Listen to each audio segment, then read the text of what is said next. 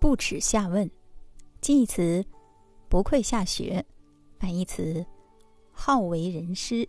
出处：春秋孔丘及其弟子，《论语·公冶长》。比喻呀，不以向比自己学识差或地位低的人请教为可耻，形容啊虚心求教。说呢，春秋时期魏国有个大夫叫孔宇，他勤奋好学。为人谦虚，受到人们的好评。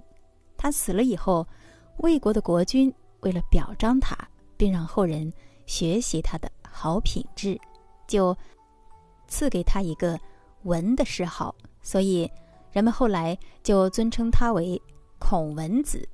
孔丘有个学生叫子贡，也是魏国人。他认为孔宇并不怎么样，不像人们所说的那样好。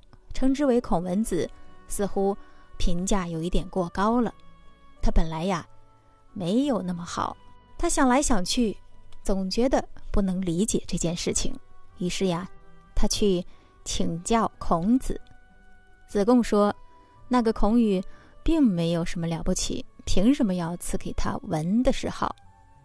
这孔子回答说：“呀，孔宇聪明好学，勇于向地位和学识。”不如自己的人虚心请教，而不会感到丢脸，这是非常了不起的。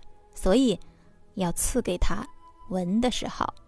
这子贡听过这一席话之后啊，猛然醒悟，顿时感到心服口服。所以说呀，胜不骄，败不馁，是我们中华民族的传统美德。